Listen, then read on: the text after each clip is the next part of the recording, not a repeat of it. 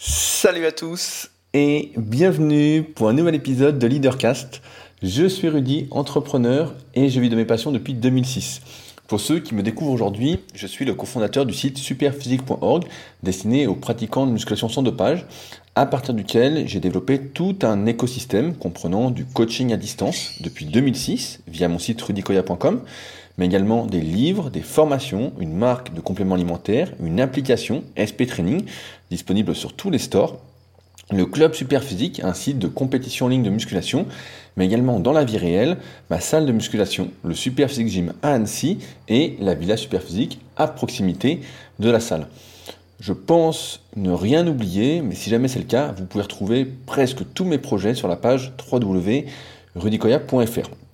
Donc dans ces podcasts, vous l'avez bien compris, je partage mon expérience de petit entrepreneur qui se pose des questions et qui cherche à mieux vivre par choix.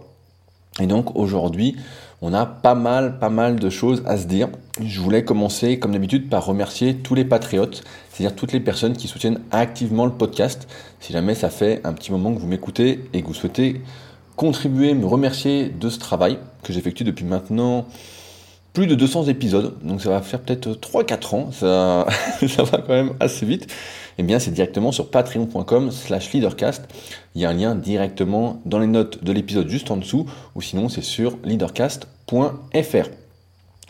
Euh, actuellement, malgré ce déconfinement, étant donné que les salles de musculation sont toujours fermées, je continue mon travail que je qualifierais de chien sur YouTube à savoir un gros gros travail de référencement et je peux vous dire que c'est très très peu motivant pour l'instant. Je fais une stratégie qu'on a appliquée sur les forums superphysiques depuis leur tout début. Les forums superphysiques sont les forums euh, de mon site superphysique.org qui sont les plus vieux forums du web. Euh, ils datent de 1999 et je les avais rachetés en 2009 au moment de l'ouverture euh, de superphysique.org pour bénéficier du référencement et de la communauté déjà présente, étant donné que Superphysique était une extension euh, de Smart Weight Training avant, consacré à la pratique de la musculation sans dopage. Et donc, c'est un travail que mon associé a fait depuis le moment où on a repris le forum en 2009, à savoir renommer les sujets, les questions posées sur les forums pour que celles-ci soient plus facilement trouvables via les moteurs de recherche. Et c'est donc un travail que j'ai entrepris maintenant euh, sur ma chaîne YouTube. Et étant donné qu'il y a 500 euh, vidéos, toutes ne sont pas à revoir, mais presque, euh, pour être bien positionné. En fait, c'est comme, euh, pour ceux qui s'intéressent, c'est comme un travail d'article. Et euh, quand on fait un article, on cherche par tous les moyens à l'optimiser, comme je fais actuellement sur Leadercast, et comme je fais depuis maintenant trois articles de mémoire. Et donc, là, ça prend à peu près 6 à 7 minutes par vidéo, et j'essaye d'en faire entre 10 et 15 par jour. Donc, autant dire que c'est un vrai travail de chien, j'ai envie de dire. Mais il faut bien que quelqu'un le fasse. Et je m'y colle puisque c'est euh, mon travail entre guillemets. Sinon des news un peu plus, un peu plus réjouissantes. Euh, je viens d'attaquer l'autobiographie de Shaquille O'Neal. Donc euh, je vous avais parlé, je crois la semaine dernière, il y a deux semaines, du documentaire sur Michael Jordan qui était sorti sur Netflix, The Last Dance, et qui était vraiment très intéressant. J'en avais parlé justement quand j'avais fait l'analyse du livre de Phil Jackson qui avait gagné 11 bagues en NBA, donc 11 titres de champion en tant qu'entraîneur, et qui avait entraîné Michael Jordan, Kobe Bryant et Shaquille O'Neal. Et donc euh, là, il y a son autobiographie qui est sortie, j'étais passé un peu à côté, et je viens de la commencer. Et je dois dire que pour l'instant, c'est euh, très intéressant. Je connaissais pas trop de Shaquille O'Neal. Et euh, comme vous le savez, j'adore tout ce qui est biographie, autobiographie de personnes qui ont réussi dans leur domaine, et pour le cas de Shaquille O'Neal, dans plusieurs domaines savoir un peu leur mindset, leur état d'esprit, comment elles expliquent entre guillemets leur réussite. Bah, c'est d'ailleurs comme ça que j'avais fait euh, mon premier euh, produit entre guillemets sur leadercast.fr, le leaderbook. Euh, j'avais fait un condensé de tous les conseils qui est d'ailleurs toujours disponible. Je dis j'avais fait, j'ai fait un condensé de toutes les biographies et autobiographies que j'avais lues, avec tout ce que font ceux qui réussissent pour atteindre entre guillemets leur haut niveau. Et ça avait donné ça. Et donc euh, là, pour l'instant, je suis agréablement surpris. Alors j'en suis encore au début, une cinquantaine de pages, mais euh, pour l'instant, c'est assez prometteur. Euh, la semaine dernière, j'avais fait une sorte de d'une autre version du podcast en laissant les réponses aux commentaires que vous mettez sur leadercast.fr en fin de podcast. Et vous avez été quelques-uns à me dire que vous préfériez que je le fasse avant. C'était un test. Comme vous savez, je n'ai pas peur des tests et j'aime bien faire les tests. Et donc finalement, je vais revenir à cette version que nous avons habituellement ensemble, à savoir répondre d'abord à vos commentaires. Et donc, celui de la semaine dernière qui s'appelait euh, le podcast et l'article La mode de l'inspiration. Euh, vous avez été pas mal à réagir et donc j'ai sélectionné quelques commentaires qui euh, m'ont intéressé et que je vais vous lire dès à présent et répondre. Le premier, c'est de notre habitué Michel qui dit Je n'approuve pas la modification de ton podcast pour ceux qui n'ont pas la patience. Il y a un temps pour tout. Sur ce support, l'ambiance est détendue, donc suis ton goût et que la sélection se fasse. Je trouve aussi que tu donnes bien trop d'attention à ceux qui ne nous élèvent franchement pas dans leur comportement, par leurs mensonges ou leurs prétentions. C'est simplement l'effet de la société du spectacle, au sein de laquelle nous sommes tous des produits. Je ne crois pas qu'on puisse expliquer quoi que ce soit à ceux qui ont, fondé, qui ont foncé au McDrive dès son ouverture, tant pis pour ceux qui se laissent porter. Il y a une autre partie, mais je vais la lire après. En fait, le problème, c'est que il y a toujours des compromis à faire, comme j'expliquais la semaine dernière. Euh, la semaine dernière, je parlais des citations sur les réseaux sociaux, j'ai déjà parlé pareil des photos à mettre sur les réseaux sociaux, etc. Quand on cherche à vivre de sa passion, euh, quand on vit, quand on est entrepreneur, on ne peut pas être, euh, j'ai envie de dire, euh, tu ne peux pas faire exactement comme tu veux. Tu es obligé de faire des compromis sur comment faire les choses. Et euh, même si je fais Leadercast surtout pour m'amuser, sans pression aucune, je suis quelqu'un qui aime le progrès. J'aime la notion de progrès. Je pense que ceux qui me suivent en musculation l'ont bien compris. Je répète souvent ce mot progresser, progrès. Et euh, j'aimerais que Leadercast prenne un peu plus d'ampleur, soit un peu plus écouté, que les articles d'école, etc. Après, je fais pas tout ce qu'il faut non plus pour que ça se fasse, mais de plus en plus quand même. Je suis de moins en moins brouillon, de plus en plus appliqué. Et donc, j'essaye, entre guillemets, même si c'est une erreur de vouloir sauver tout le monde, j'essaie que mon travail se transmette plus facilement, soit euh, plus accessible, parce que euh, il y en a pas mal qui, euh, en écoutant les commentaires et mes réponses aux commentaires, que personnellement moi j'adore, ben coupe direct parce qu'ils se disent c'est on comprend pas où il veut en venir et c'est du temps un peu de perdu. Mais comme tu l'as dit, ouais, c'est une sélection, que la sélection se fasse, mais après il y a toujours un compromis à faire et j'essaie de trouver le meilleur compromis pour pouvoir partager ce que j'ai envie de partager pour essayer d'élever le niveau et en même temps que ça touche plus de personnes entre guillemets. Euh, je continue. Pour enchaîner avec le sujet, je crois plutôt que ceux qui ont comme toi l'étincelle savent s'inspirer de ceux qui donnent l'exemple. Fut-il totalement truqué, comme était celui des bodybuilders dopés, tout comme je pourrais dire qu'un Armstrong ou qu'un Richard Virenque, qui m'ont donné envie de rouler plus ou plus vite peu importe le scandale du dopage qui a aussi irrémédiablement ruiné l'image du cyclisme, de la même manière dans l'esprit des gens qui n'attendaient sans doute que ça pour se consoler de leur médiocrité. Pour ma part, je garde l'image de sportif acharné, grand technicien, tacticien et travailleur acharné à l'entraînement. C'est même le chemin de la vie. Nos parents nous paraissent omniscients, immuables comme le ciel bleu, et quand on a des enfants, on voit bien dans leurs yeux qu'on est devenu cette icône. C'est ce qu'il y a de plus beau. Mais entre-temps, nous avons compris un jour de nos parents qu'ils ne sont pas parfaits, que ce ne sont que des hommes pour finalement les assister en fin de vie, dans l'ordre naturel des choses, c'est justement cela qui nous pousse à prendre nos responsabilités, à s'essayer nous-mêmes à construire ce meilleur des mondes possibles. On voit d'ailleurs que les enfants des grands de ce monde sont parfois meilleurs que leurs pères, Michael et Kirk Douglas, d'autres savent se construire une identité, mais beaucoup sont lamentables parce que c'est une charge écrasante de naviguer derrière une ombre aussi grande. Guillaume Depardieu, David Hallyday. Moi j'aime bien, j'aimais bien David Hallyday euh, quand j'étais gamin. les goûts et les couleurs. S'inspirer n'est pas copier. Il faut trouver son chemin et apprendre à se connaître, se construire, et cela n'est jamais fini.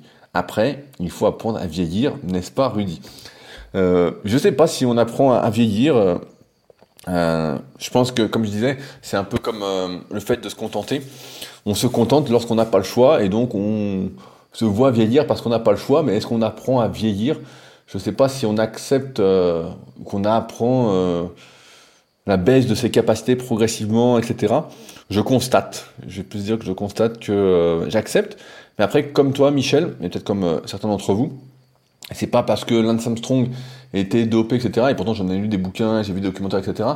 Que pour moi, justement, il n'est pas un champion entre guillemets pour moi, il était évident avant son scandale de dopage qu'il était dopé à fond, comme euh, Richard Viran, comme euh, à l'époque, en tout cas, je regarde plus, donc je vais euh, pas faire des suppositions, mais comme tous les mecs du Tour de France, etc., ou presque, voilà, c'est c'est comme bodybuilder professionnel, c'est marqué sur leur tête. La fois, il y, a un type qui m'a dit sur euh, YouTube, oui, tu dis pas que les bodybuilders professionnels sont dopés, c'est un synonyme en fait, bodybuilder professionnel. C'est comme cycliste professionnel ou euh, footballeur professionnel, même si on n'en parle pas beaucoup. C'est marqué sur leur front en fait, c'est très simple. Mais euh, moi j'aime, comme, tu, comme toi, cette abnégation en fait, ce fait de se donner les moyens, etc. Et après, comme je suis pas du tout dans la comparaison, etc., mais en fait, ça me gêne euh, absolument pas euh, cette, euh, ce dopage. Parce que pour moi, il n'y a pas de mensonge. En fait, comme je suis, entre guillemets, au courant, c'est comme ça, quoi. C'est comme quand tu regardes les Jeux Olympiques. Voilà, faut pas se voiler la face. tu vois la finale du 100 mètres aux Jeux Olympiques. Il n'y en a pas un de naturel, hein. il n'y en a pas un qui prend pas de produits dopants, quoi. Même si certains ont envie d'y croire. Et c'est vrai que quand on parle avec des personnes qui sont pas sportives, avec euh, des gens qui regardent ça en disant putain c'est incroyable et tout, pas de dopage cette année, nanana, ils ont du mal à accepter que euh, leur champion soit dopé, qu'il y a du dopage dans, tel sport ou tel sport, alors que bon, je peux vous dire que déjà qu'en musculation il y a du dopage euh, à tout petit niveau dans les salles de musculation pour rien. Alors dès qu'il y a de l'argent et une certaine gloire, une certaine reconnaissance, là c'est même pas la peine. Après, est-ce que ça fait le champion? Dans beaucoup de sports où il y a la technique, comme par exemple à, l'UFC, donc euh, les combats d'armature mixte, ben là il y a beaucoup beaucoup de techniques et le dopage ne fait pas le champion. Il y a beaucoup de travail aussi. Euh, c'est comme au CrossFit, il y a beaucoup beaucoup de trucs à apprendre. C'est juste que c'est une aide et c'est sûr que si on récupère mieux, si on a moins de douleur, etc., qu'on peut encaisser plus de volume tout en récupérant, ben on va être meilleur à terme. Voilà ce que j'avais à dire. Euh, un commentaire de Stéphane. Ah, le passage sur la motivation. Je pratique la musculation depuis une dizaine d'années et j'en ai vu passer des partenaires de musculation, plus ou moins impliqués, mais toujours avec la même constance. Ce besoin d'avoir quelqu'un avec eux pour s'entraîner. Je n'ai jamais compris ça. Impossible pour eux de se bouger seuls. Là, ils recherchaient une motivation extérieure pour réaliser leur séance, puis passent à autre chose, une autre lubie, ou certaines choses de la vie qui font que leurs priorités s'en détournent. Je suis papa, j'ai un travail, et cela ne m'a jamais empêché de faire ces années trois séances par semaine au minimum, bien souvent à 6 heures du matin, avant le travail, parce que je n'ai pas d'horaire et que je peux être amené à finir tard. Travailler entre midi, avoir un mail ou une réunion imprévue. Le matin est la meilleure chose pour ne pas avoir de perturbations extérieures dans la journée qui m'en empêcheraient. Et pour ça, je n'attends pas d'être suivi par quelqu'un. De la même manière, avec un ami, on avait pour but de créer une petite activité, puis ça a tardé, et puis je me suis lancé seul au final. Pas besoin de motivation extérieure, on avance. Pour moi, la motivation est bien souvent ancrée dans chaque personne. Certains mettent en œuvre ce qu'il faut pour se bouger, d'autres ont besoin de stroke extérieur pour le faire. Et ça marche pour ces derniers, mais ça ne dure qu'un temps, à moins d'un vrai déclic. Quant aux, citations inspirantes des réseaux, je préfère les citations historiques de personnalités qui vont apporter quelque chose à l'histoire, précisément parce qu'elles font écho à des actes, à l'instar de Churchill, Wilde, Aristote ou Napoléon. Exemple, nous sommes tous des vers, mais je pense que je suis un ver luisant. Churchill, simple et efficace. C'est, euh, je voulais lire ton commentaire, Stéphane, parce qu'il est hyper intéressant dans un monde où à chaque fois on nous dit qu'on n'a pas le temps de faire les choses, etc. Moi j'ai pas mal d'élèves qui s'entraînent comme toi, avant d'aller travailler le matin très tôt ou très tard le soir quand ils ont couché leurs enfants. Et donc je trouve que c'est un très très bon exemple euh, pour beaucoup qui nous écoutent, qui euh, disent je ferai demain, etc. Et pareil sur le fait de souvent on se dit voilà on va faire quelque chose avec quelqu'un, on a et ça n'avance pas, ça n'avance pas, et c'est pour ça que je pousse toujours à se lancer dès qu'on peut. Seul, c'est pas grave, il faut commencer quelque part, même si c'est pas parfait. Euh, j'explique bah, toutes les étapes de toute façon dans mon livre The Leader Project pour ceux qui l'ont. Euh, je vais passer à la poste cette semaine pour poster les livres que euh, vous avez commandés la semaine dernière. Mais il faut se lancer, il faut se lancer et pas attendre après les autres. Ceux qui attendent après les autres, en général, sont ceux qui ne sont pas vraiment motivés. C'est comme le partenaire d'entraînement, comme tu disais. Euh, celui qui attend toujours l'autre pour s'entraîner, bah, il démarre jamais. Moi, j'ai jamais réussi à attendre quelqu'un pour m'entraîner. J'ai jamais eu de partenaire d'entraînement entre guillemets. Euh, j'ai déjà eu ça quand j'étais plus jeune, quand j'avais 17-18 ans, quand je faisais du développé couché en compétition. Voilà, mais c'était des séances de force, il n'y avait pas beaucoup d'exo, etc. Et c'est sûr que quand tu fais de la force, c'est beaucoup plus motivant de s'entraîner avec des types euh, qui mettent super lourd, qui mettent plus lourd que toi, etc. Ça te tire vers le haut. Mais sinon, c'est vrai que euh, ça fait souvent, euh, ça manque de constance, comme tu l'as bien euh, dit. Jérôme, Tout comme Michel, et puisque certains ont su te faire le retour d'une introduction trop longue et pas à leur goût, je ne trouve pas la modification de la structure du podcast à mon goût. C'est un peu froid et brutal, il n'y a plus de porte d'entrée dans le thème, de préambule, de mise en condition, mais ce n'est que mon ressenti. Un peu comme les mobilisations articulaires en musculation, les commentaires des commentaires mettent mon cerveau en éveil. Par contre, je pense que tes trois derniers articles et podcasts, y compris celui-ci, sont très bons. Est-ce parce que tu peux y consacrer plus de temps, ou bien que tu es plus inspiré, ou les deux? Aujourd'hui, une phrase de ton article m'a marqué. Je vais m'empresser de la partager sur les réseaux. Non, je déconne, elle sera pour moi. Parce qu'elle elle n'a du sens que dans mon cahier. Euh, bah effectivement, comme je l'ai dit tout à l'heure, j'essaye de passer plus de temps pour faire les articles, pour les mettre plus en ordre, pour euh, organiser ma pensée. Euh, donc je mets des titres, des sous-titres, des sommaires, des mots en gras, des photos. Enfin bon, j'essaye vraiment de monter la qualité des articles. En termes de podcast, je me trouvais pas très inspiré justement la semaine dernière, il y a trois semaines. Des fois, je, je finis d'enregistrer le podcast et je me dis merde, c'était pas terrible. donc je je suis pas spécialement de ton avis, Jérôme, mais si tu les trouves bien, c'est super. Euh, mais en tout cas, les articles, je fais, euh, prends plus de plaisir. Par exemple, l'article que vous allez lire en rapport avec ce podcast euh, bah, m'a pris à peu près 3, 3 heures, 3 heures et. Je l'ai écrit en 3 jours, 3 fois 1 heure. Un peu plus de 3 fois 1 heure. Mais voilà, on va dire 3 heures 34 heures. Et c'est sûr que bah, c'est plus long et forcément derrière, ils, font plus pro. Alors, est-ce qu'ils sont meilleurs ou pas? Moi, j'aime bien écrire comme je parle. Donc là, en fait, ça me fait comme des chapitres et euh, ça va encore. C'est encore mon style, je me reconnais, etc. On, en revient à ce que j'ai tout à l'heure, l'histoire des compromis. Si tu veux qu'un article soit bien vu, bien référencé, etc., faut mettre des formes dedans. faut le mettre comme il faut, sinon bah, personne ne tombe dessus. Et, de toute façon, j'ai pas trop de. j'ai pas trop de comment d'attente vis-à-vis de ces articles-là, étant donné que je suis sur des mots euh, qui sont euh, des mots clés qui sont très très recherchés et que j'arrive bien bien après la tempête. Donc, euh, mais oui, effectivement, je prends plus de temps. Donc, euh, donc voilà. Euh, enfin, je voulais lire un commentaire de Théo. Alors Théo, c'est un jeune que je connais qui était venu à un tournoi super physique. C'était en l'année dernière, donc tournoi super physique que j'organise avec mon site clubsuperphysique.org. Cette année, malheureusement, pour l'instant, les salles ne sont pas réouvertes comme je le disais, et donc la fin de la saison s'avère plutôt compromise. Sait-on jamais une bonne nouvelle, mais je n'y crois pas trop. Euh, et donc il y a une chaîne sur YouTube qui euh, marche de plus en plus, qui s'appelle Goodbye Porno. Euh, si je dis pas de conneries, je suis abonné et je vois les vidéos qui sortent. Et je vois des fois des vidéos qui cartonnent. et donc je vais lire le commentaire de Théo. Donc je vous invite vraiment à aller voir son travail. On voit qu'il se donne les moyens de ses ambitions et ça fait toujours plaisir de voir ça. Bonjour Rudy, je commente rarement, mais pour une fois cela me fait plaisir de le faire. Comme comme l'ont dit quelques-uns, je suis aussi pour le retour de la version originale du format qui rendait le podcast plus authentique. Euh, pour réagir au contenu, je suis aligné avec toi, dans le sens où je n'arrive pas à trouver l'inspiration chez les motivateurs de type David Laroche ou des personnes lambda qui m'expliquent à travers une caméra la meilleure façon de penser ou la meilleure façon de faire accompagner de phrases motivantes, alors que dans leur propre vie, elles n'ont rien, rien véritablement accompli, que ce soit vis-à-vis d'elles-mêmes ou en rendant service aux autres. Elles ne sont ni sportives de haut niveau, ni entrepreneurs par exemple. Je trouve alors mon inspiration dans les personnes qui sont là, où je souhaite me diriger et qui aspirent aux mêmes valeurs que moi.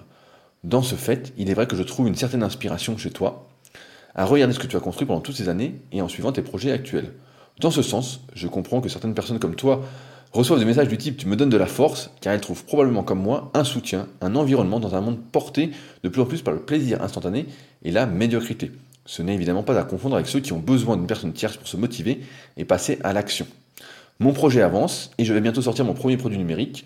Je te ferai un bilan de ma progression par email dans les prochaines semaines. Eh bien, j'attends ton email avec impatience et de voir ce produit. En tout cas, je suis content pour toi. Quand je vois euh, comment ça marche et comment ça monte, ça, ça fait plaisir.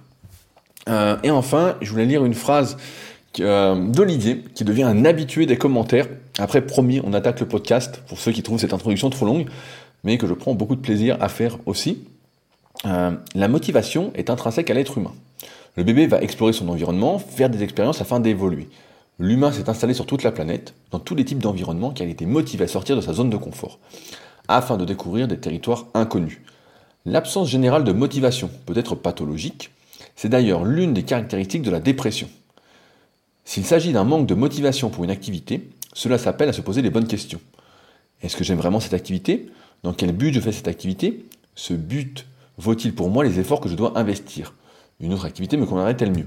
On est face ici à des questions existentielles, mieux se connaître et se fixer des objectifs en cohérence avec soi. Le système actuel de consommation et d'abrutissement de masse utilise nos instincts vitaux, les aspire afin de faire de nous des serviteurs, des cons sans sommation. Ils utilisent la fonction plaisir-récompense pour nous attirer vers des activités futiles, des distractions lucratives, laissant ainsi peu d'énergie de temps pour d'autres domaines. Ils sapent la motivation, en plus de saper l'imagination. C'est sûr que j'ai l'impression qu'on a de moins en moins d'imagination. Euh, cette phrase, l'absence générale de motivation peut être pathologique, c'est d'ailleurs l'une des caractéristiques de la dépression m'a interpellé. Et c'est vrai que euh, des fois, quand on a un petit coup de mou, on, est démotivé et euh, on est tout mou. Et euh, c'est vrai que c'est exactement ça. Quand on n'a pas d'objectif, quand on n'a pas de but, c'est vrai que c'est beaucoup plus difficile d'être heureux. Je pense qu'on a tous besoin d'accomplissement pour s'épanouir. Et tu vas poser, je pense, les bonnes questions dans ton commentaire pour se remettre en question et se refixer un objectif. Après, comme je dis toujours, si on a envie de faire quelque chose, faites-le, lancez-vous et vous verrez bien où ça mène. On ne sait jamais vraiment euh, où ça va. Le tout étant de commencer, souvent on fait des projections, on imagine, etc. sauf qu'on imagine beaucoup trop au lieu de faire. Il y a un temps pour la réflexion et un temps pour l'action, comme je dis souvent. Voilà pour les commentaires de la semaine. On est donc prêt pour le sujet du jour. Euh, je voulais qu'on parle ensemble d'un sujet euh, qui va peut-être vous faire sourire ou vous irriter parce que vous dites peut-être que vous n'avez pas besoin de lire ça. Ce fut ma première réaction justement quand j'avais vu euh, ce livre, le titre de ce livre. Je m'étais dit mais qu'est-ce que c'est que ce livre? Euh, Je parle bien évidemment du livre Comment se faire des amis de Dal Carnegie, qui date de 1975 et qui répond vraiment de manière magistrale à cette question. Euh, pourtant, ce livre, c'est ça qui est complètement fou, c'est que comme j'écoute pas mal d'interviews d'entrepreneurs, même si euh, c'est assez redondant. Euh, et il y a souvent la même question qui est posée dans ces podcasts, à savoir quel livre recommandez-vous? Celui-ci, il n'est jamais cité, jamais, jamais, alors que pourtant, tous les principes de ce livre-là, que je viens de relire d'ailleurs, je l'ai relu la semaine dernière, c'est pour ça que je vous en parle, eh ben, sont vraiment appliqués à la lettre.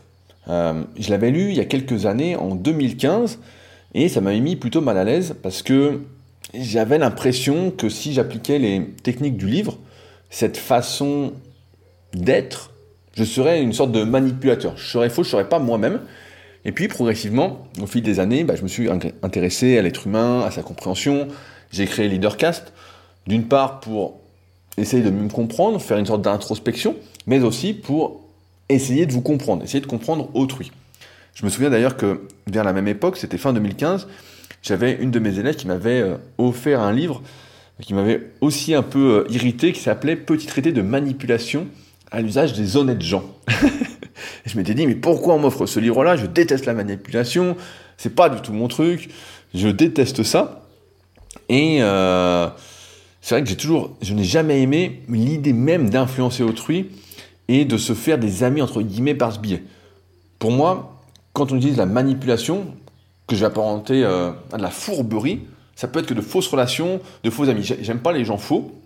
Et d'ailleurs, quand je sens que quelqu'un est faux, eh ben, euh, j'accroche pas. J'imagine que vous aussi. Et j'aime justement tout ce qui est franchise. J'aime qu'on soit direct. J'aime pas jouer du tout, mais du tout, le jeu des apparences pour autrui. Pourtant, comme euh, je disais un peu l'introduction avec Michel, euh, tout dans notre monde n'est pas bon à dire. Et surtout, en plus, de la façon dont nous aimerions le dire au premier abord.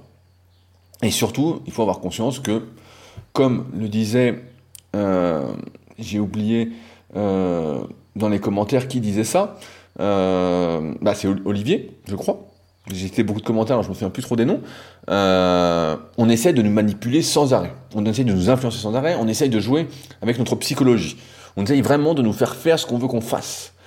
Et c'est pourquoi il me semble important d'avoir connaissance des différents procédés qui sont utilisés afin de pouvoir les voir, de pouvoir les déjouer et surtout de remettre en question les informations qui nous arrivent.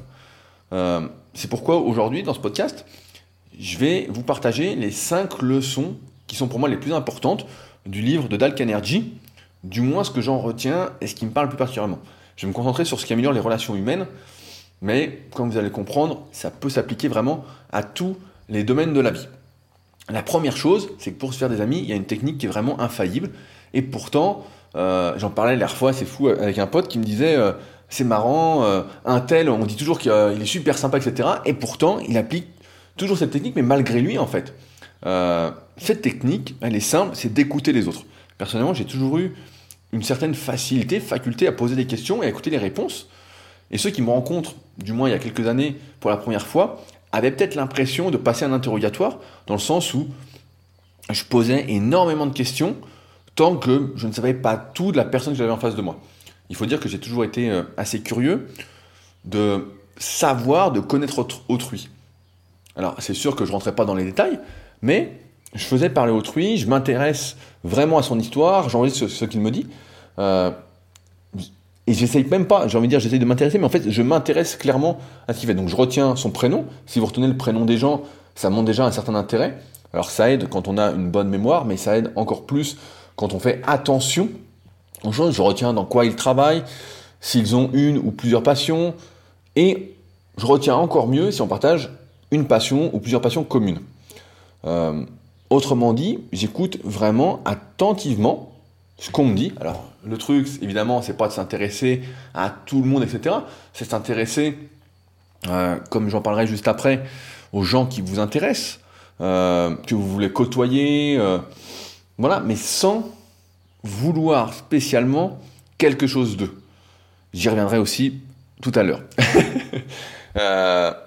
Il y a une bonne technique pour, pour ça. En fait, c'est très simple pour être, pour écouter attentivement, pour retenir les choses, etc. qu'on vous dit c'est de ne faire qu'une seule chose à la fois. Souvent, on voit aujourd'hui, avec notre hyperconnectivité, sur les téléphones, sur euh, l'ordinateur, l'ordinateur, bon, il y en a de moins en moins qui ont, mais sur les téléphones, on voit que des fois, vous pouvez discuter entre guillemets avec quelqu'un, mais avoir une discussion qui n'est pas vraiment une discussion. Et ça, personnellement, j'évite au maximum, quand vous discutez avec quelqu'un, vous discutez avec quelqu'un. Vous ne faites pas deux choses à la fois. Celui qui dit qu'il fait deux choses à la fois, de manière euh, optimale, c'est un menteur. Voilà, ça n'existe pas. Euh, Parfois, il peut m'arriver dans une discussion, justement, où la personne parle, etc., d'avoir envie de couper la parole, de renchérir, de contredire, de rajouter quelque chose, etc. Mais ça, c'est une erreur.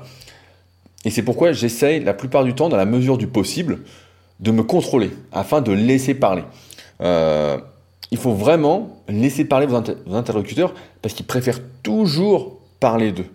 Euh, et ça, écouter les autres attentivement, sincèrement, s'intéresser à eux, c'est une des meilleures façons de se faire apprécier. Et franchement, ça me semble pas très difficile à appliquer.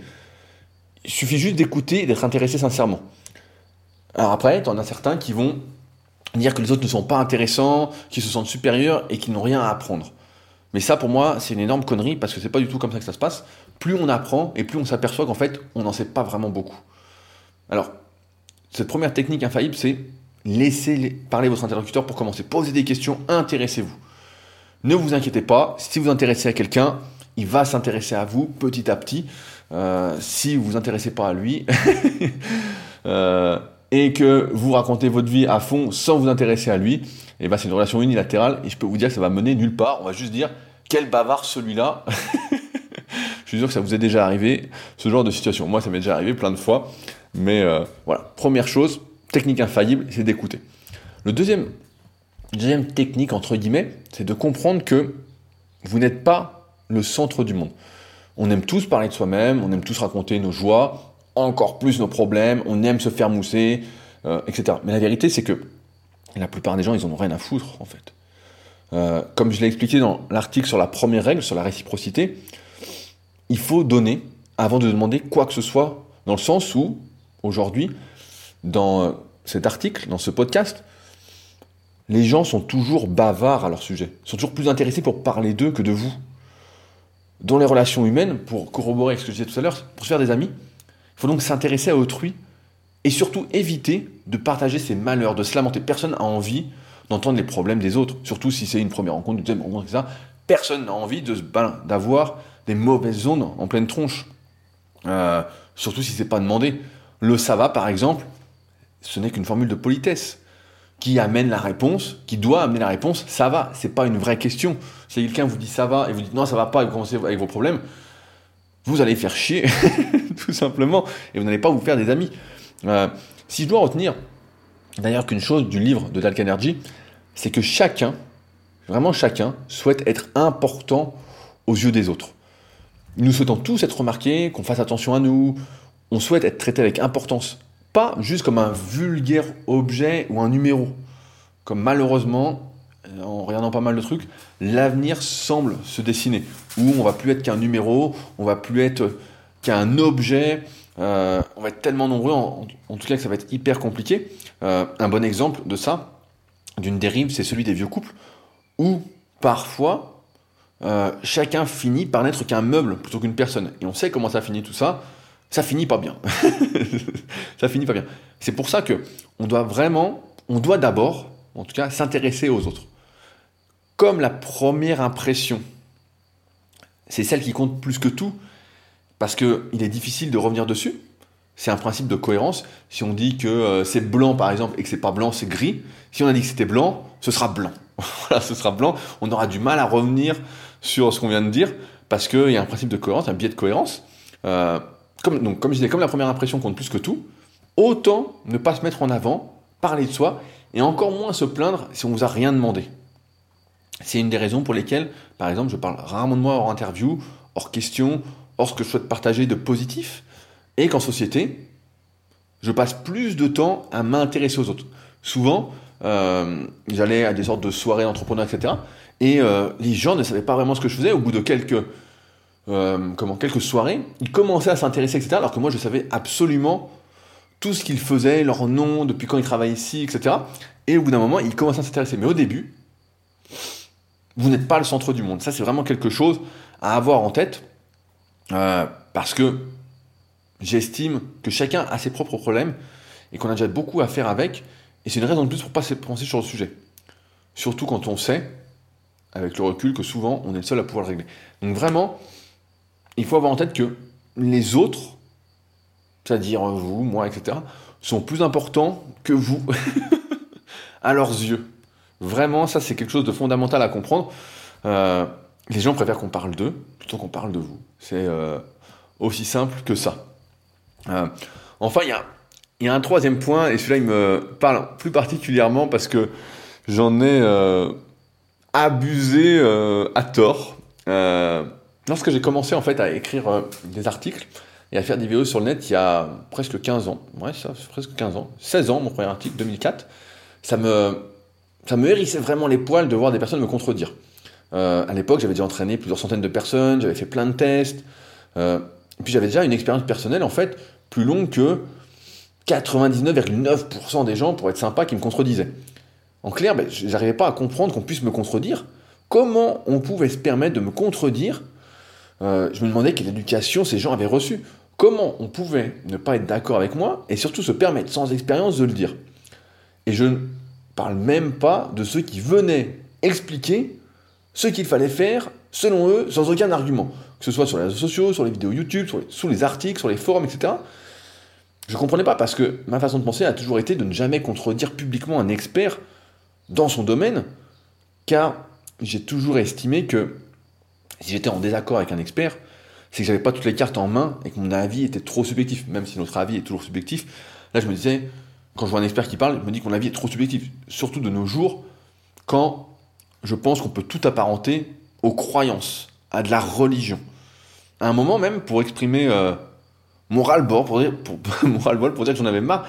J'ai fait une vidéo qui s'appelait Qui croire en musculation, que je viens de renommer d'ailleurs, euh, mais que j'ai mis dans l'article pour ceux qui veulent aller voir, où j'expliquais les livres à lire afin d'avoir les bases nécessaires pour qu'on puisse discuter de musculation sérieusement d'égal à égal. Et en la faisant, je savais déjà que je me mettrais des gens à dos, mais comme j'aime ne pas plaire à tout le monde, ça me gênait pas spécialement. Mais j'avais pas compris une chose fondamentale, en rapport avec le point précédent, c'est que tout le monde veut être considéré à sa juste valeur. Tout le monde veut être important. Or, en rabaissant ces gens qui me contredisaient, qui venaient parler pour exister, etc., j'exposais ma supériorité, entre guillemets, et j'allais à l'encontre de mon objectif de départ, à savoir aider les pratiquants de musculation naturelle à progresser, à éviter de faire les erreurs que j'avais fait, à démêler le vrai du faux. J'avais tellement à cœur de sauver tout le monde que ça m'énervait quand certains venait semer, on va dire semer le trouble dans les commentaires, à faire perdre du temps à ceux qui les lisaient. Parce que si on appliquait ce que je disais, c'était la garantie de progresser. C'est toujours le cas, mais c'est ce que je voulais. Je voulais que chacun progresse. Mais en agissant ainsi, en voulant débattre, en voulant prouver que j'avais raison, que ceux qui allaient à l'encontre de ce que j'expliquais, etc., qu'ils avaient tort, je ne me suis pas fait des amis. Et j'allais justement à l'encontre de mon but. Parce que il faut avoir en tête que personne n'a envie de changer d'avis, d'être convaincu, d'avoir tort. Qui plus est, plus on va toucher l'amour-propre d'un individu, plus on va le faire se sentir petit, moins celui-ci changera d'avis. La solution, je l'ai compris que bien plus tard, euh, c'est de comprendre, là, sur le sujet de la musculation, c'est qu'on a une passion commune, la musculation, et que celle-ci, quand on a une passion commune, doit nous rapprocher. C'est pas parce qu'on n'est pas d'accord, peu importe qui a raison, qui a tort, etc., que nous sommes des ennemis. Je n'ai pas envie, et je pense que vous n'avez pas envie spécialement de changer d'avis, et autrui non plus n'a pas envie de changer d'avis. Mais on a tous le même objectif, du moins là quand je parle de cet exemple-là, c'est progresser en musculation. Alors plutôt que de s'attarder sur nos différences et euh, de vouloir faire des débats, des guerres, de qui a raison, etc., il faut s'attarder d'abord, avoir en tête de s'attarder sur nos points communs. En accord avec les principes précédents, on fera alors une bonne première impression et on va attirer la sympathie plutôt que l'antipathie. En, clair, on sera considéré, on sera important aux yeux des autres. Euh, on aura une image positive. Dans le livre de Energy, il y a deux citations qui m'ont marqué justement à ce sujet, qui sont, et vous allez voir, elles sont vraiment à réfléchir, euh, Siji, dans son bon droit, William Jay, qui traversa la rue, ayant priorité. Mais il n'est pas moins mort que s'il avait eu tort. Et la deuxième, ce n'est jamais la haine qui met fin à la haine, c'est l'amour, a dit Bouddha. Un malentendu n'est pas dissipé par une discussion, mais par le tact, la diplomatie, l'esprit de conciliation et par le désir généreux de considérer le point de vue de l'autre. Je pense que ces deux phrases-là sont vraiment à méditer, surtout quand on a envie d'écraser autrui. Ça m'arrive encore avec le temps de vouloir prouver que j'ai raison, mais maintenant je me retiens vraiment. Des fois j'écris le message et je le publie pas. Euh, et euh, quand je le peux, j'essaye d'aller dans le même sens, parce que je sais, encore une fois, que tout le monde veut être important, tout le monde veut être considéré, tout le monde veut que son avis compte, tout le monde veut compter. Et donc, euh, ça n'a aucun sens de vouloir débattre et de prouver qu'on a raison. Donc, sauf à se faire des ennemis, à, être antipathique, entre guillemets. Donc, ça fait bien, ça fait un petit moment que j'ai arrêté, même si parfois, comme on dit, le, naturel, chasser le naturel et revient en galop, je me contiens. je me contiens. Mais en tout cas, voilà quand on a, vous avez envie d'écraser quelqu'un, de euh, pas le rabaisser, mais de montrer que vous avez raison, retenez-vous, retenez-vous et vous verrez, ça ira beaucoup mieux. Euh, quatrième point, euh, je pense que comme moi, parfois il y a certaines personnes qui vont avoir des comportements que vous allez trouver bizarres, des fois abjects, et on n'a qu'une envie à ce moment-là, c'est de nous énerver et de leur apprendre la vie. Vraiment on se dit comment c'est possible qu'elle se comporte ainsi? Comment c'est qu'elle manque à tel point de respect selon notre point de vue, qu'elle agisse de cette façon? Et en fait, ce qu'il faut comprendre, bah, c'est les autres. C'est leur vie qui les a amenés à être ainsi par rapport à ce qu'elles ont vécu. Elles sont comme elles sont en fait. Est-ce qu'elles font exprès de mal se comporter, de mal parler, d'être aussi bêtes entre guillemets? Bien sûr que non. Tout le monde pense bien agir de son point de vue. Un, bon exemple d'ailleurs, il est assez drôle, c'est de voir comment les gens s'énervent en voiture pour rien. À klaxonner à tout va, parce que la personne devant ne va pas assez vite, ou qu'elle s'engageait dans un rond-point alors qu'elle n'avait pas la priorité. Ça me fascine toujours ces gens qui s'énervent autant en voiture en fait. Euh, comme si la personne devant faisait exprès de rouler doucement, ou que la personne faisait exprès d'aller très très vite dans un rond-point, parce qu'elle est pressée, en fait, elle a ses raisons, en fait. Si on cherchait à comprendre le comportement d'autrui, et qu'on se mettait à sa place, je pense qu'on éviterait énormément de conflits. Si on comprenait que si on avait vécu, si on, si on vivait la même vie, on avait vécu la même vie que cette personne-là, qu'on vivait la même vie, qu'on aurait exactement le même comportement, la même façon de faire, ça nous éviterait de nous énerver à longueur de journée. Ça, c'est quelque chose que j'ai vraiment intégré depuis un petit moment, mais ça permet de garder son énergie pour soi. Et surtout, comme personne n'a envie de changer, encore moins quand on lui fait des reproches, j'ai envie de dire qu'il faut se rappeler en tout temps que chacun est comme il est et qu'il faut l'accepter comme il est en fait. Ses qualités, ses défauts, et prendre tout ça à la légère, avec moins d'importance, parce que c'est comme ça. À chaque fois que quelqu'un a un drôle de comportement, en regard de ce que je considère comme un comportement normal, je ne m'énerve plus. Alors, Michel dira que j'apprends à vieillir, je ne suis pas d'accord. Mais j'essaie de comprendre en fait le pourquoi, du comment, etc. Et surtout, je trouve que ça ouvre la voie de la discussion, de la réflexion, de la remise en question, et même de la communication dans un monde où il est devenu quand même de plus en plus difficile, j'ai l'impression, de dire les choses sans froisser l'amour propre de chacun. Vivre en société, c'est simple, c'est accepter les autres et faire des compromis par rapport à ce que nous jugeons normal. Tu vois, ce que je disais tout à l'heure en introduction, Michel, et ce que je vous disais, c'est que euh, lorsqu'on a un objectif, on peut pas. Je sais que beaucoup voudraient réussir en restant 100% euh, euh, eux-mêmes, mais nous sommes amenés à évoluer. Et j'avais fait un podcast il y a très très longtemps. L'intelligence aussi, c'est de savoir s'adapter, c'est de savoir évoluer et de ne pas rester campé sur ses positions si ça ne fonctionne pas.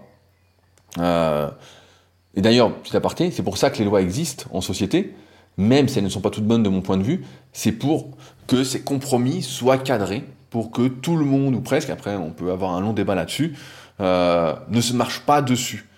Euh, mais personne ne fait exprès, en tout cas, d'être aussi bête. C'est pour ça qu'il faut vraiment se mettre à la place des autres, essayer de comprendre ces personnes, et de bien comprendre que si on avait eu la même vie que cette personne-là, si on vivait la même vie, etc., on aurait sans doute le même comportement. Et donc ça, ça permet vraiment de relativiser et euh, de moins s'énerver. Après, on peut quand même s'énerver de temps en temps parce qu'on a passé une sale journée ou quoi, mais euh, voilà ce qu'il faut se dire. Enfin, euh, dernier point, ceux qui me connaissent bah, le savent déjà, je suis pas le plus grand complimenteur du monde euh, parce que je crois que rien ne sert de faire un faux compliment comme la majorité. alors, je m'abstiens quand même assez volontiers de dire une banalité. Pourtant, il faut le savoir, chacun tient à être rehaussé à entendre qu'il fait les choses bien, que c'est quelqu'un de bien. On en a parlé plein de fois, mais de plus en plus de personnes manquent de confiance en elles. Euh, et le fait de faire des compliments euh, est une sorte de reconnaissance de ses talents. Si vous ne soulevez que ce qui ne va pas, surtout à ces personnes qui manquent de confiance en elles à l'extrême, elles vont s'écrouler elles vont finir par se sentir comme des sombres merdes. À vouloir généraliser, ça c'est une des erreurs que je fais, mais qui est difficile. Hein. Tout ce que je dis dans les podcasts, j'essaye de l'appliquer, mais pas toujours, pas toujours facile. Euh, à vouloir généraliser ma façon d'être, je ne fais que rarement des compléments mérités. Car j'en ai pas spécialement besoin, j'en ai pas besoin. Et quand quelqu'un me fait un compliment, en plus, je ne le prends pas personnellement, euh, parce que je me rappelle toujours un des quatre accords Toltec du livre de Miguel Ruiz, qui est euh, ne rien prendre personnellement. Et mon expérience, ma vie, m'a justement amené à avoir confiance en moi et à, mes capacités. Mais pour beaucoup, je comprends que ce n'est pas le cas. Et lorsque l'on doit avancer ensemble, faire des compromis pour vivre heureux en société, on doit savoir faire preuve de diplomatie. Il faut savoir complimenter avant de critiquer, voire même complimenter, critiquer et recomplimenter derrière pour que le message passe crème.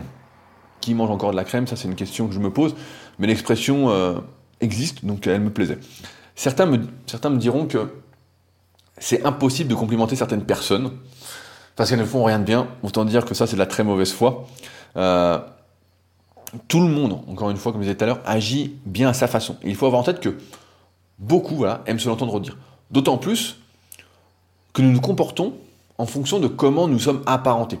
Si je vous dis par exemple, ça se voit que vous êtes un travailleur et que vous donnez les moyens de réussir, que ce soit vrai ou pas, de mon point de vue, vous allez avoir ce comportement pour être cette personne.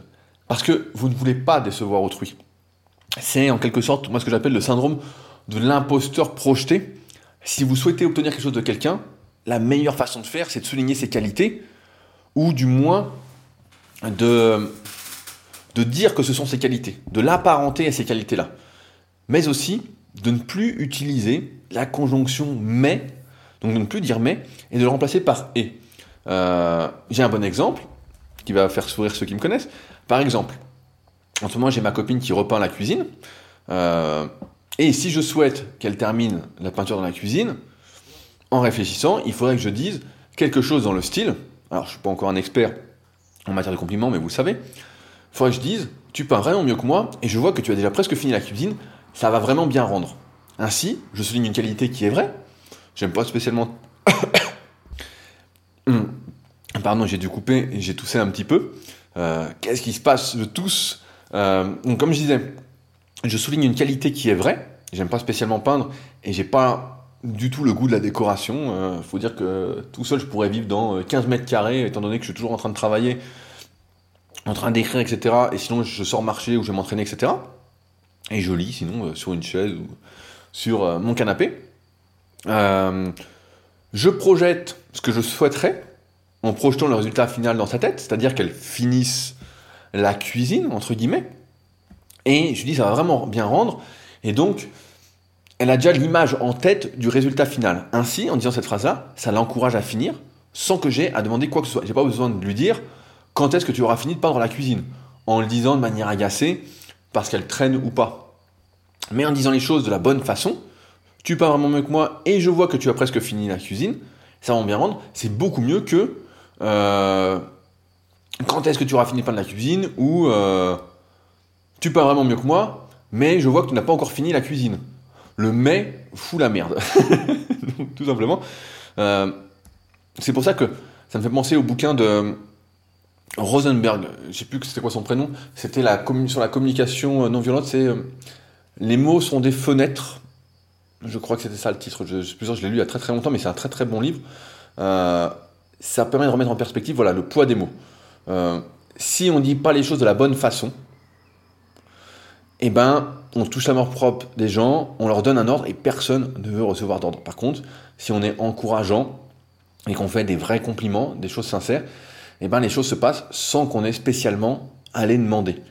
Euh, avec le temps, comme euh, j'ai trouvé une citation qui était vraiment intéressante de Samuel Johnson, c'est un auteur britannique du XVIIIe siècle, qui disait à mesure que j'en sais plus sur les hommes, j'en attends moins d'eux, et désormais je suis prêt à dire que quelqu'un est bon plus aisément qu'autrefois. Et je pense qu'une fois qu'on a compris ça, on se rend compte que l'erreur qu'on fait, c'est d'attendre que chacun soit comme on voudrait qu'il soit, d'attendre quelque chose de sa part. Vraiment, quand on a des attentes envers autrui, euh, on est tout le temps déçu parce que forcément, c'est pas nous et euh, on se met pas alors à sa place, on se met pas à la place d'autrui et donc euh, à la place des autres. donc forcément, c'est pas pour certains, il faut plus de compliments, pour d'autres il en faut moins par exemple avec ce que je raconte, mais c'est vraiment comme ça qu'on se fait des amis. Donc je vais récapituler avant de conclure. Il y a cinq choses vraiment hyper importantes. La première, c'est d'écouter les autres. Deux, de s'intéresser à autrui. Trois, de ne pas rabaisser les autres et d'essayer de trouver des points communs, de ne pas se concentrer sur les points de désaccord. On est, tous pas d'accord sur plein de choses, donc, euh, et c'est pas pour ça qu'on est des ennemis. 4. Apprendre à se mettre à la place des autres, ne pas s'énerver pour certains comportements, parce qu'en fait, après, voilà, il faut la communication, dire bien les choses, mais ça c'est le cinquième point. Il faut dire les choses de la bonne façon, le poids des mots, des compliments qui ne font pas de mal, pour se faire des amis.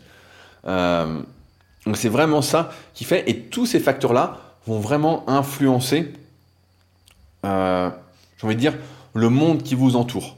Euh, je vous dirais pas qu'il est facile de se faire des amis, même si on sait comment faire, mais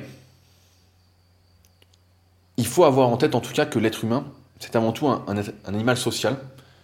Et je crois plus que jamais qu'il est important de savoir comment se faire des amis. C'est pour ça que je voulais faire ce podcast-là, pour ne pas finir aigri à vivre en vieille ermite. J'en vois plein qui sont aigris, qui euh, sourient pas, qui sont ternes, etc.